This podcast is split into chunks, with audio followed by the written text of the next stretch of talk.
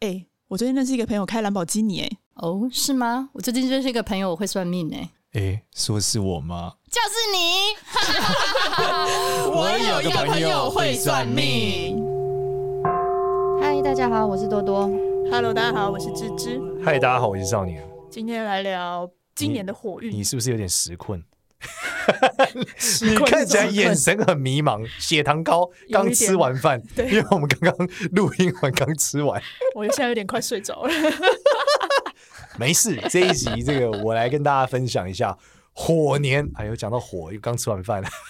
火 年， 对对，来讲到火年这个事，就是火这个东西啊，到底对接下来的什么样面向的人会好啊？什么样性格的人会好啊？我们就来火这件事情。好，那首先呢，来大家要注意一件事啊，我们一直在节目里面反复的提到所谓的三元九运，对不对？讲到这个现在是九运，也就是离运没的错，火的年代。那二零二四年呢是公认的火运。什么叫公认的火运？我跟大家简单介绍一下，现在在风水流派里面各自的争议是什么。嗯，有的认为呢，这个运啊是由地决定的，所以跟天没关，所以就以地气决定。所以在有一个流派里面呢，认为地运，也就是用河图洛书的洛书决定。他觉得阳爻、阴爻分别代表走几年，而现在呢是走在九运，是二零一七年开始走地运的火运，一路走到二零四三年。那他们怎么认为地运是对的呢？他们就讲，二零一七年开始，你就感受到很多什么就新的跟 嗯火有关的疫苗、疫情各种东西，因为火也代表疾病嘛，嗯所以相关的一些东西出现了。另外，从天运的角度来看呢，之前讲是木星跟土星交合的时间点为元运的切换，也大概在二零二零年，也大概是火运。那火运的发展，在那个时候大家的讲法是虚拟货币、区块链，对吧？就是看不见但是又存在的东西，也就是说看得到摸不到的，就这样。那就像火焰一样，那下一个 part 呢是什么？就是公认的二零二四年，二零二四年是所有人都认为的事啊，因为古书上写二十年一个元运。那二零二四年会发生什么事呢？是这个冥王星进水瓶座，大家知道冥王星走得非常缓慢，冥王星代表的是一个权力跟这个潜意识、跟死亡、神秘学等等的东西进到水瓶座。那进到水瓶座的时候怎么哦呢感觉，好像是唐立奇老师在对讲啊，话我怎么想说现在，怎么突然变成这样？对，所以他其实也为什么要现在解释冥王星进水瓶座，代表火运啊啦、嗯所以冥王星进水瓶座也代表换一个星座嘛。那换一个星座，呃，水瓶座本身也代表自由奔放跟各种的可能。所以我们对现在说我们现在是水瓶座世代嘛，嗯就是说我们对于很多事情没有既定的印象，然后对东西就是各种奇怪的想法和各种包容，这是水瓶座特色。好，所以相信大家都知道水瓶座朋友，你就会想他到底在想什么？ 对，对，你永远不知道他想什么。那我同永样远猜不透水瓶座在想 什么。对，那同样的逻辑就是冥王星进去了之后，所有人的潜意识就变得不知道在想什么， 所以潜意识这件事就变得大家会开始去思考这件事情。那嗯二零二四年的火运走进来的时候呢，火在这个东方的逻辑里面，其实也代表文明、心灵，嗯然后玄学，然后各种意识形态哦，因为已知用火，对意识形态，然后你内心的这个呃，我们讲灵魂，就是灵魂的火焰这段事情，所以在火运的时候，这些都被大量的关注，所以身心灵会蓬勃发展，这是绝对的。所以二零二四年进到火运之后呢，我们就会开始呃迎接火的来临。那我们节目要发了吗？我们节目属火 吗？遇火则发吗？不孕不火的这 么久，没有没有，没有哎，应不该是要这样子说，呃我，应们该很是多干属妈干爹。我们节目应该好还可以啦，还可以。我们也属于这个看得到摸不到是吗？听得到摸不到， 听得到摸不到？对。但我们肯定是属于身心灵玄学节目啦，对啊，所以我刚刚就讲了。对，身而且心我灵们是骨灰级的啊，没 错，大部分算命节目没有咱们这么久，好吗？ 咱们很久，对对，你看我们这个复古程度非常之高，讲的也是千年的玄学，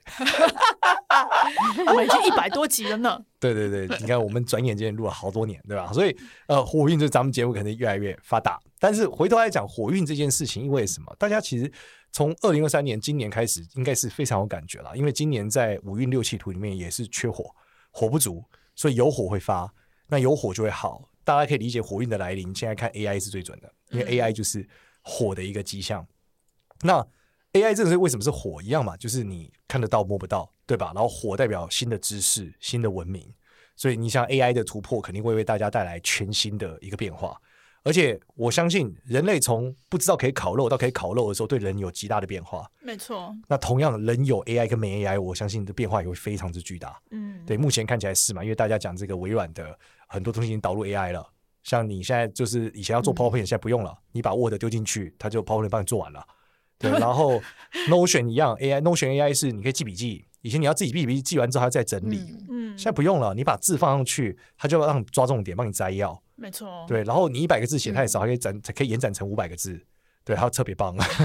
所以在整个情况来看，包括画画一样，你看视觉的改变嘛，以前人画画一定要自己亲手画，电脑绘图，现在不用了，现嗯在 AI 帮你电画脑完就可以了。没错，所以我周遭很多朋友，包含什么广告，广告业革革命嘛，就以前需要模特，现在不用了。AI 假人就可以示范出很多东西啊没，错，然后以前游戏业，游戏业很多画图的角色嘛，以前那种不重要的角色都对啊就是滥竽充数的图很多，现在不用了，现在全部 AI 画完就把图画完了。嗯，最近还有一个很大的事情是，有一个德国摄影师，他参加摄影比赛，然后他得奖了。他得奖之后，他就说：“我拒绝领这个奖，因为我这张图是 AI 画的。”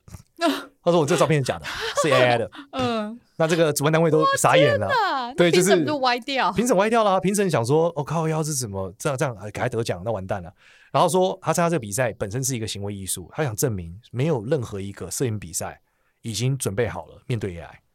他说：“今天我承认，你们才知道；我不承认，我就得奖了。”嗯，对，但他从头到尾都没有拿去拍东西。塞，所以呢，事实上 AI 已经开始巨大的改变我们生活中的一切。那这跟火焰，我觉得非常像。所以呢，现在走在这火运的时候嗯呢，也因此在这个推波助澜的结构底下，什么样子面向的人会比较发达呢？会比较做的比较好的？眉毛比较浓的吗？眉毛比较浓吗？还是要眉毛比较轻的？你，猜一嗯下，多多猜一下，眉毛怎么样的人比较容一易？定是眉毛比较浓的啊，好， 告诉然后你，就跟我讲这种浓淡都不是关键，关键是眉毛尾巴比较高的人，啊眉毛哦，比较是火型眉，逆八字眉。啊，嗯因为逆八字眉的人很急啊躁，嗯，嗯，越急躁的人呢，在火世代越好，因为呢，火代表什么？一般来说，以前急躁的人不好，在土的时代的时候啊，就是火会被土吃掉，所以土是房地产比较稳。对，嗯但是现在火的时代不一样了，事情发生很快，所以呢，烂尾已经没关系了，因为在你烂尾之前已经有新东西发生了，嗯，所以我们就会看到大量的事情烂尾，烂尾大家也不在意，因为大家已经习惯了，每件事情就今天用完，明天不一样。你看这个 Chat GPT 三、呃 Chat GPT 三点五、Chat GPT 四，接下来四点五，就社会进步的速度远快于你烂尾的速度，所以你还没烂尾，你已经就是又换下一个了。所以这种急躁的人跟快速的人呢，就会很多优势。所以先求有再求好的人，优势就会很多。没错，那当然你做又好又快，也就更厉害了。嗯，啊好，那我们再下来还有什么地方？两位这个录了一百多集啊， 还有什么？还有什么地脸方？型呃那脸型这怎么应该样比较厉害尖。下巴的吗？尖下巴，对，没错，下巴像芝芝这样尖下巴的， 没耐心的 我耐性极低，就会非常 就会大发，就会大发。因为下巴尖的也一样，他做事很快，对不对？事情效率很高嗯没，错，对，没办法忍受就是拖泥带水，没错，一定要快，无法忍受对，，所以就会非常非常完厉全害之之代表，对，没错，那再来讲几个大家比较少知道啊。第一个是反骨的，就是耳那朵我就骨是头啊凸出来的我，耳朵没错，就像我指甲超反骨啊，因为呢，因为规则会不断被打破，对所以呢，新规则对他必须不断接受新规则。对，他如果不接受新规则，在火时代就被淘汰。我就是不断接受新规则的人，没错。创造新规则，还有再下一个叫鼻子尖尖，鼻头尖尖。鼻头尖尖，对，这你个也我是好像还还好，没有那么尖。嗯对啊，对我你鼻鼻头有偏点一点圆，有点圆，要对鼻头很尖，嗯因为鼻头很尖的人哦，他怎么样？他做事情永远是前瞻性的，嗯然后呢，他做事情呢，嗯基本上他不是属于什么，不是属于那种要钱的，他就是属于精神性和自自我追求型的，无限的追求。嗯，那这种最适合火运呢、啊？自我实现。没错，因为火运太快了，嗯如果你还想理解它是什么，嗯你才去做，那你来不及了。对吧？就是等你等你理解完，它已经到下一代了。 对，就 Chat GPT 就这样嘛。当我还在研究什么要用 Chat GPT 的时候，靠，已经到 Notion 了， 对不对？然后 Notion AI 要要理解的时候，忽然间微软又出新的了。就转眼间，忽然世界一直在改变啊！你刚要学会导入 AI，已经到下一个阶段了。对，对，所以事实上鼻头很尖的人呢，也非常非常适合。这都这几个面相呢，就是属于什么？属于这个在火运啊非常好的一个面相，就是个火型人，额头很宽，下巴很窄，就倒三角形的脸，嗯然后耳朵也是尖尖，然后耳骨尖尖，然后鼻子尖尖，眉毛尖尖，这是典型火型人各的一种种尖面就相是。全部都就尖尖对的了，没错，但是呢，大家要注意一件事情啊，不是只有火星人这样。你说老师，那这胖子得去死是不是？ 胖子不用去死，胖子告诉你，胖子有厉害的地方，因为火会生土，对啊，土所以呢星人，也最后可以嗯收割的都是土行人。哎呀土行人收割，凭什么收割我们的辛劳？因为土行人就是以不变应万 变，他还在想要干嘛的时候，你明明转三圈了，最嗯后说啊是这样子啊，他就收割了。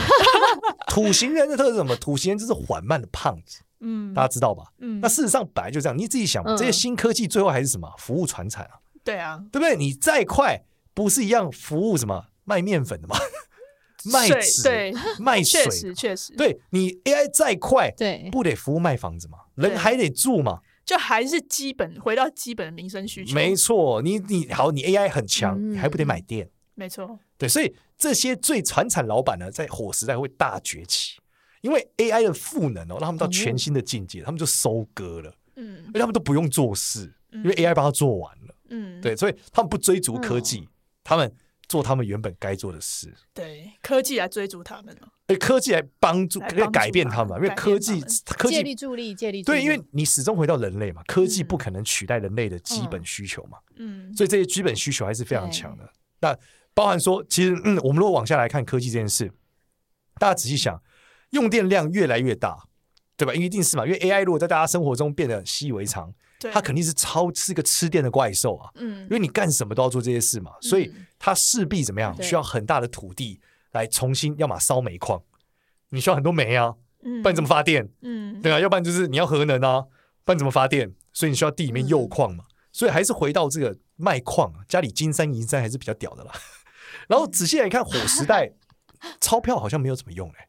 最近大家都在买黄金啊，嗯，真呃的，对，因为钱社不会值因为钱社会太乱了、对，嗯事情变化太快，你已经都不知道什么是正确，什么不正确了。黄金这种恒定传统的东西又回到大家眼前了，所以大家都狂买黄金嘛，因为嗯你已经不知道哪一个钱。就是我们上一集录 Hugh 那个时候讲的是财经嘛，讲的是币，大家对美元的不信任变高了嘛。对，大家像你看日币也变成这样，以前认为不会动的钱，现在都动了，所以大家只发现黄金搞不好比较好。甚至台湾有政治危机嘛，嗯对你也不知道什么时候，好像这个的世界第三次世界大战会发生。嗯，所以这种传统土啊、金饰啊、矿啊、珠宝啊，哎，它也会很好。嗯对，，就是因为环境的一个问题，嗯所以所以我们要知道，就是在这里面呢，首先火性格的人很有优势，但是呢，其实最终最终让你好的人还是什么？还是土性格的人，就是缓慢、嗯看清楚和包容。对，那其实你仔细想，现在社会也真的是越来越要需要包容度很大了。没错，你看我们现在社会的跨度哦，就是你的一间公司、大公司里面，你会有一个大概五十多岁的人，还会有大概二十出头的人，那他们两个想法是嗯两个极端，天差地远，对，天差地远，就是嗯包含你你他们工作的习惯。 ，diversity，嗯工作 diversity 内容对啊，然后你看到前一阵子大陆还有个什么，还有个二十几岁的年轻人在群里面痛骂他的董事长跟他主管，然后说你他说你他妈我不干了， 就讲他清明节加班他不爽，对，嗯然后就不干怒干老板，对，嗯然后他一怒干完，底下所有人都附和，那我集体 离职，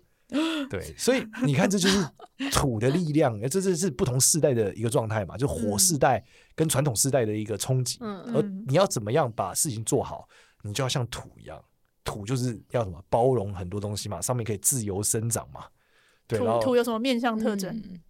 啊，这考你们啊，还 问我， 想一下，土想是一不是下，看脸起来方比较方重的？，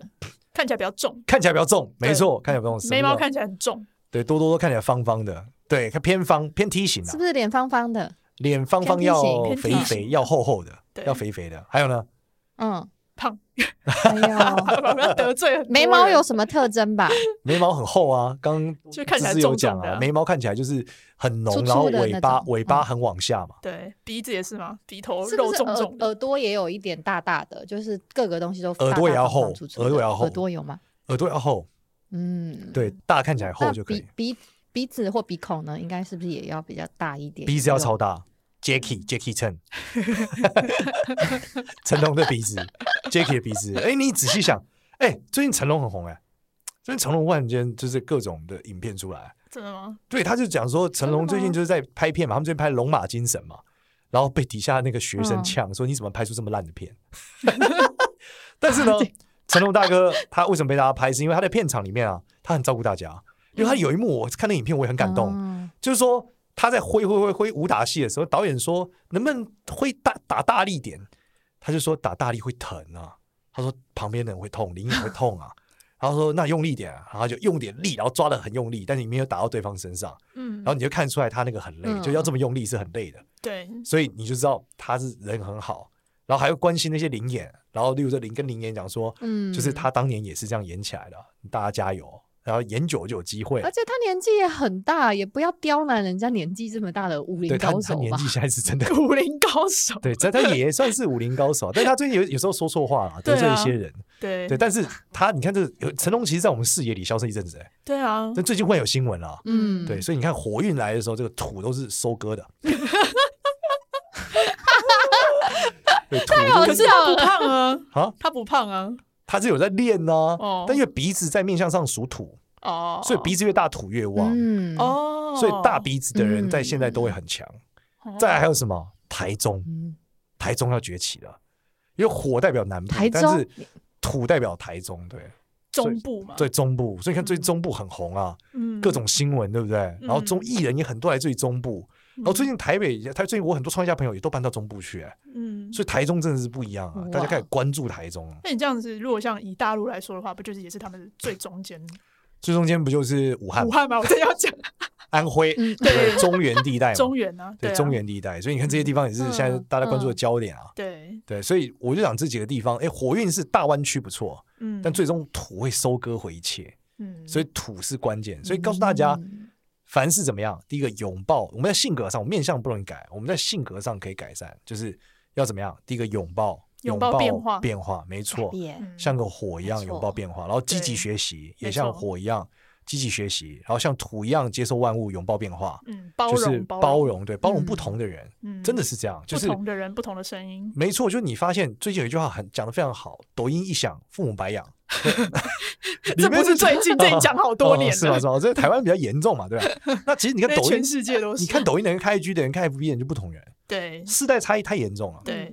价值观也差太多了。对，对，所以千万不要怪别人，就是说你看到一个人，你觉得他不好的时候，不要怪他，这代表一个多元的文化。嗯，当然也有可能他是负面的，但是你要去检讨是这个社会，就是说我们社会怎么能接受一个负面的东嗯西不断的出现，且同时还有人追求，那就意味着这个社会的结构可能有一些问题。嗯但事实上我们还得包容，嗯对，因为每一个人需求不一样嘛，我们得有点时间，嗯大概是这样。嗯那的确，我们接下来就要讲一下一个改运的方法啦。其实，在缺火的时代，有火一定是很旺的，嗯，像是什么煮饭，蜡 烛。对，这边蜡烛就要跟大家讲 了，蜡烛是一个关键啦。对啊，你之前你在年初的时候有讲嘛，就是可以在家里多摆一些蜡烛，而且没错最好是嗯，有点火的、明火的，其实就是让家里变得比较温暖的时候呢，它也是算是就是补一些火运嘛。所以这一次呢，我们的干妈又回来了，就是当然，呼呼，就是星辰灵魂蜡烛。之前有请她来上我们节目介绍她的那个蜡烛，很，美，很美。对，很美。然后她都是在制我说作的是人，都很美， 对，没错，都美都美，老板娘跟蜡烛本人都非常的美，对。然后因为蜡它烛也很美，真的。它的真蜡很美，烛在制作的过程中呢，它会用水晶去浸泡一下，对，所以它我才会去说它其实嗯是水晶蜡烛，烧起来的时候会 bling bling 哦。，对，它会有一点点就是像星空的效果。所以这就是它把它取成星辰灵魂蜡烛。所以呢，大家如果有兴趣的话呢，可以去搜星辰灵魂蜡烛，然后在 IG 或者是那个虾皮卖场上都有。然后这一次呢，他来我们这边来合作呢，他是会提供我有个朋友会算命的专区，全部呢八八折优惠，然后全馆只要满两千就可以免运。然后这一次呢，它主要是有两个主打的蜡烛，一个呢它是主要沟通新陈代谢跟春暖花开，其实非常适合我们现在这个季节。然后它的精油主调呢用的是佛手柑，然后薰薰衣草、丝柏跟乳香、安息香，嗯，然后搭配的水晶呢是草莓精哦。它的那个精油呢，是用以冬末春初作为发想，利用精油进行能量的新陈代谢，迎来焕然一新的感受哦。所以它这个蜡烛呢，它搭配的草莓精呢，是可以帮助我们去提升魅力，然后帮助正面的情绪，然后提升满足和跟喜悦哦。好，那第二个蜡烛我们要介绍，它的名字叫做《静心与觉醒》，活在当下。它的球形很像 disco 的，但之后我们可以放在 IG 的图片上。然后这个精油的主调是苦橙叶、乳香、佛手柑、冷杉、杜松果，还有广阔香。希望我是念念对那个字，因为我的看一下那个字，我也不太会念。到时候我们会放在 IG 的 information 上面。然后它搭配的水晶是拉长石。然后呃，我觉得呃，当我看到它的那个精油的主调的时候，我我最感最感兴趣的就是苦橙油，因为呢，嗯、我之前因为我的舅妈很喜欢调这些精油，我那个时候是念高中的时候才认识了，就是精油可以放松的这样子的芳疗法。然后我舅妈我记得印象非常深刻，她就说去治疗一些比较嗯比较抑郁或者是比较压力比较大的时候，她她就会点那个苦呃苦橙叶精油给我，所以我对这款精油的那个苦橙叶非常非常有感觉，所以我觉得这款精油可能会非常适合，可以帮助我们就是可以提升自己之外呢，也可以让你去静下心来，然后提醒你要时时刻刻活在当下。嗯，所以这就是第二颗呃蜡烛分享给大家，静心与觉醒，活在当下。我还记得我们上一次干妈这一集上的时候呢，其实有很多粉丝他们都有回馈说这个蜡烛的效果，他们觉得非常的好。然后它有一款精油呢是擦在身上的，它是帮助你睡眠的。然后当时这个其实也是也是这一个星辰灵魂蜡烛他们本身卖最好的一个产品。有粉丝都说，哦、用了这个以后呢，他们真的是晚上会睡得比较好。所以其实不仅限于就是我们刚刚前面介绍的两款主打的蜡烛，还有其他很多的一些在擦在身体上的一些精油呢，大家都可以去看看参考一下。好，那接下来要跟大家讲一个事情。嗯，其实我们节目呢一直是属于搭配服用的类型。对我们在前面的时候讲过，风水里面怎么样摆会 对比较好。没错，所以呢，你一旦有了这款蜡烛，千万要记得回去听，可以摆把火摆在对应的位置，没你错会旺财哦。对，所以基本上这个是美丽又旺财的一个蜡烛啦。嗯，好少年，你要不要再跟大家讲一下可以旺财的那个家居家的风水，把蜡烛要怎么放是最好啊，的？这个讲下去，我们这一集再后搭面配都在讲这个了， 就是要讲这个啊，整集都要讲这个吗？好啊，讲重点嘛，对啊提醒大家嘛。呃，这对个、啊好，这个有点尴尬哦。嗯，没有你应该说嘛，大家今年要补火运的话呢，尽量要让房间，然后你的房子就是变得比较温暖嘛，所以也都是不论是家具啊，或者一些摆设，都挑一些比较暖色系的衣服，然后也或者是一些颜色，以及就是你会说常常在家里煮饭嘛，开火嘛。然好后或者是摆蜡烛，那摆蜡烛现在告诉大家一下怎么摆。首先呢，这个如果你家在西北方，就是你家的窗朝西北方，怎么知道你家窗朝朝向？就是到阳台打开你的手机往外对，你就会知道。嗯你家如果没有阳台，就是伸到窗外。如果是朝西北方的同学呢，就要把蜡烛在你家的正南方点旺；如果是朝北方的同学呢，就要把你蜡烛在你家正中间点旺。正中间，对对对，呃，正中间正中间对如果是厕所怎么办？就点啊，放在厕所里面。厕所也可以点蜡烛，对啊，厕所点蜡烛还好吧？厕所也可以点蜡烛哦啊，我厕所可以点蜡烛啊，那厕所点蜡那烛那很香哎、那如果是什么，例如储藏室啊，或也什么可以，你就可以点啊。都可以点。对，不要是个洞就好了。对啊，然后再来是，如果你家朝东北方的话，那可以点在呃西南方。西南方，对，点在西南方要注意一个事情哦。刚刚讲东北方，你如果点在西南方这件事情的话，建议你要放一个植物在你那里。放在蜡烛旁边，哦，对对，就你要有一有个什，么为什么功效吗为？什或么者是说你要有一个木头的桌子，不然的话要补你个木啊。对，不然你的肾会炸掉。哦，对，它会刻到你的水，主要是这样。嗯对，哦好，那我们再往下，就是如果潮汐的同学，那你要放在呃正北方。嗯，好的，然后朝东的同学，你要放在正北方，也是正北方。没错。然后朝西南的同学呢，也放在正北方。嗯，然后朝南的同学呢，你要放在东南方。东南方。对，嗯，然后朝东南的同学呢，你要放在正南方，然后一样要有，呃，这个可能有点小尴尬，怎么说？因为它一样要放一个植物，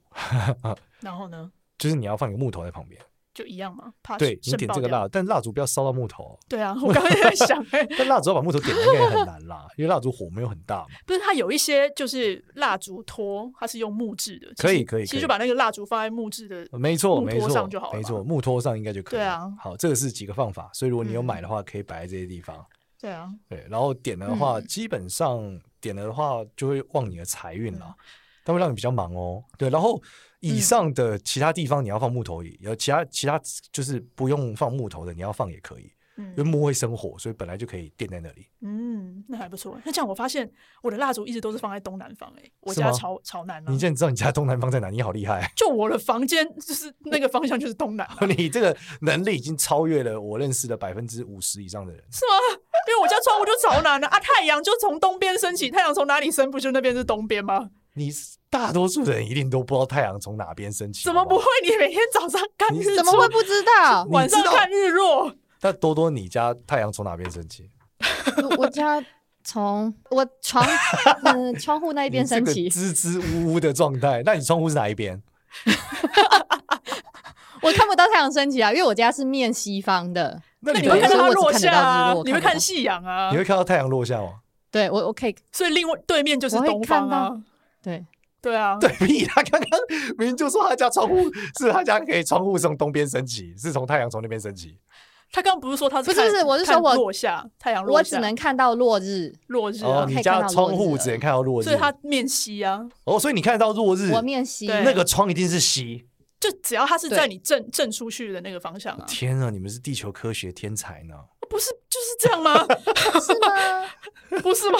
你知道那个手机都有 A P P 啊，手机有 A 对 P 啊 P 的指南针啊，所以我我当刚才知其道实是拿出来我看了一下，哎，我是朝哪一个方？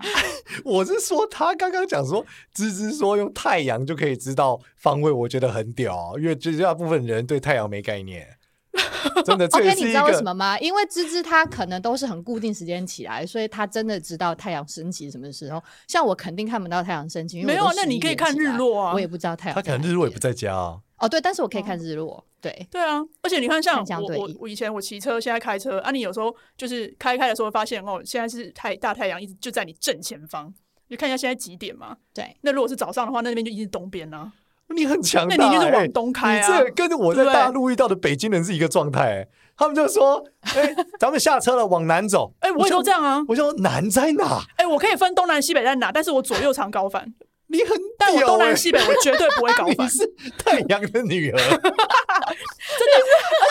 我跟你讲，是古代人呢、因为这招比我欸跟你讲，。因为大陆的那个路牌，它都会写呃东西或南北，对它的路牌一定会这样写。然后我常常就是看他们的那个什么百度地图、高德地图的时候，我就会看哦，我要去的地方是要往下面走，那下面就是要往南走嘛。然后你就看一下路牌，然后它对就会指东南、东西或南北，我就哦，那我就知道是哪个方向。我以为你说你看一下太阳， 对，没有没有没有没有没 有，有时候不一定看得到太阳。哎、我大陆阴天朋或什么友啊真看太阳，哎，他就看一下这影子，对啊，他就站下来，然后别人就说：“你往东走一点，他看一下影子。”哦，往东就在这。 我倒没有这样，我是看路牌。我每次都满头问号，哎，我就说啥叫向北走一些？对啊，北在哪？所以我觉得在大陆，笑死 了我觉得我绝对不会迷路，是因为它的路牌都一定会标东西南北，真的很方便。哇，你不学风水真的可惜了。哦，我不你是要有上你的课吗？不，是你没有当专业风水师可惜，因为风水师就有很大的能力，马上知道东南西北。哦，对啊，对啊嗯真，的，像我认识的一流风水师都这样，他就是过来之后就说：“你们这里就是朔西南朝东北，旁边是南方有水库。”我想说哪里是南？我还在想了一下看，太阳就好了，真的。对，太猛了，你对这啊太猛烈了，你是太阳的女儿。啊一生绝活。今天竟然意外学到这一招，不止买到了一个旺财的蜡烛，还学会用太阳分东南西北。我觉得我就小学被毕业一样啊！啊哦太好笑了。哇，太厉害了，太厉害了。对啊。好的，那我们这一集就到这边，在太阳东南西北中作为结束。希望大家支持我们的星辰蜡烛。没错，大家可以去搜一下他们星辰蜡烛，然后它的英文的名称呢是月亮 Moon M O O N，然后 D E，然后 Galaxy G A L A X Y，然后 Candle，对，大家可以去搜一下。好的，谢谢大家谢谢。大家。然后我们的这个就谢谢是大家干妈这里的专属的活动专区呢，到时候也都可以在我们的资讯栏上呢去这边去看。然后如果喜欢我们的话呢，记得到 Apple Podcast 给我们五星好评，也关注一下我有个朋友会算命的 IG 跟 Facebook。拜拜。拜拜。